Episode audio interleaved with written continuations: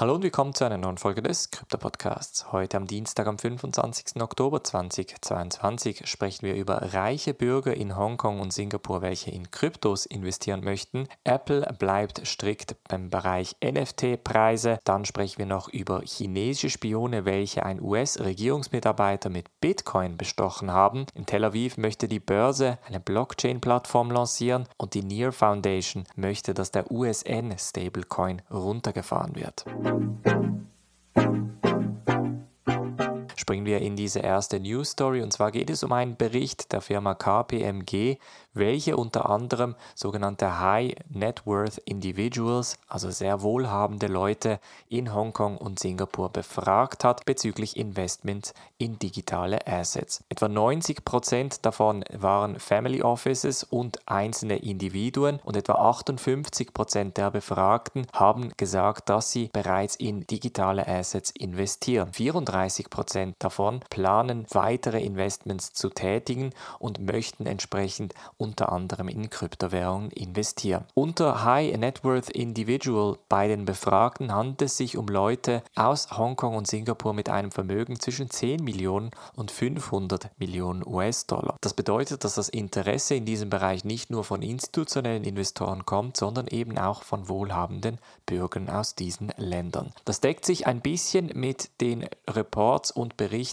welche wir auch in den USA gesehen haben, nämlich der Fakt, dass einige doch langsam aber sicher in digitale Assets investieren möchten. Wie viel sie prozentual dabei investieren, wird im Bericht nicht genannt, wobei ich davon ausgehe, dass es eher im kleineren einstelligen Prozentbereich ist. Dann springen wir zu Apple, denn Apple bleibt sehr strikt, wenn es um das Pricing von NFTs in den Apps geht. Apple hat nämlich im App Store die sogenannte 30% Tax oder die 30% Steuer, bei welchem sie 30% der Gebühren, welche durch In-App Purchases generiert werden, für sich selber nimmt. Das bedeutet, der Entwickler erhält nur 70% der Einnahmen was allerdings bei Apps ein relativ faires Modell ist und eigentlich auch in der Industrie zum Industriestandard geworden ist. Das Problem ist jetzt aber, dass bei NFTs 30% doch sehr, sehr hoch sind im Vergleich zu den unterschiedlichen Plattformgebühren zwischen 2,5 und 5% zum Beispiel,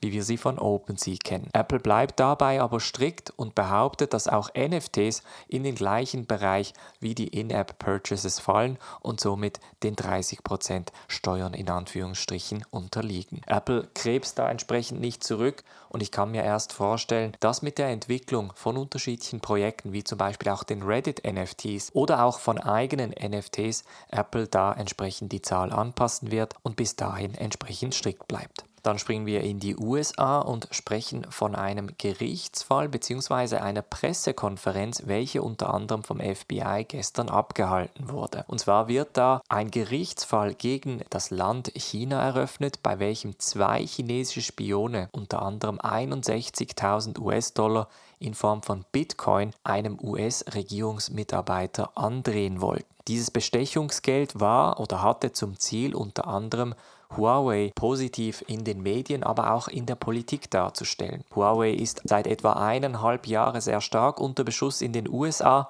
und wurde zum Teil sogar komplett aus dem US-amerikanischen Markt verboten. Momentan sieht es so aus, als wäre das wieder mal eine klassische Headline um einfach Bitcoin ins schlechte Licht zu rücken.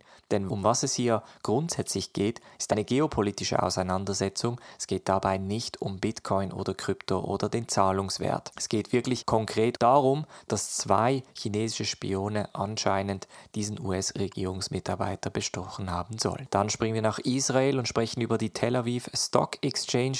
Die TASE möchte nämlich im Jahre 2023 bis etwa 2027 eine Blockchain-Plattform ins Leben rufen, bei welchem sie unter anderem DLT, also Distributed Ledger Technologies, aber auch die Tokenisierung von unterschiedlichen Vermögenswerten und Smart Contracts präsentieren möchten. Das Ganze soll unter dem Label der Tase rauskommen, mit dem Ziel unter anderem die Plattform aber auch an andere Dienstleister und Banken zur Verfügung zu stellen. Das Ganze wird dann mit einer Art Hold Holding-Firma quasi aufgebaut, bei welchem dann die Firma 100% der Kryptobörse entsprechend halten könnte. Weiter möchte man unterschiedliche Produkte und Dienstleistungen im digitalen Vermögensbereich anbieten, um auch da entsprechend den Anschluss nicht zu verlieren. Tel Aviv oder auch allgemein Israel ist sehr bekannt dafür, dass sie vor allem im Technologiebereich ein sehr starkes Startup-Land sind und sehr innovative Startups aus Israel kommen.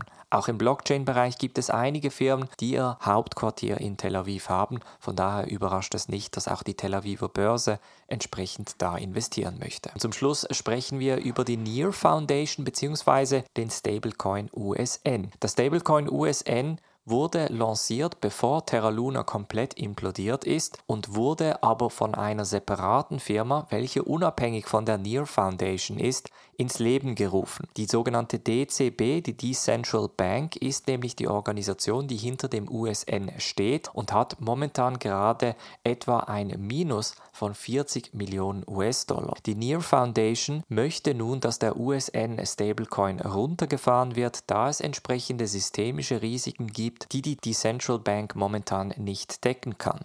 Deshalb hat auch die Near Foundation diese 40 Millionen US-Dollar in die Hand genommen und entsprechend im USN Protection Program zur Verfügung gestellt, sodass entsprechend diese Schuld gedeckt werden kann. Im schlimmsten Fall, wenn der Stablecoin nicht gedeckt ist, beziehungsweise wenn die Leute bemerken, dass der Stablecoin irgendeine Sicherheitslücke aufwendet, könnte etwas Ähnliches wie bei Terra Luna und UST passieren und somit auch entsprechend den Ruf von Near, dem Token oder dem Ökosystem, entsprechend schädigen. Das möchte die CEO von der Near Foundation, Marike Flamment, komplett vermeiden und hat deshalb auch die DCB aufgefordert, den USN Stablecoin entsprechend runterzufahren. Das war's von der heutigen Folge. Wir hören uns morgen wieder. Macht's gut und bis dann.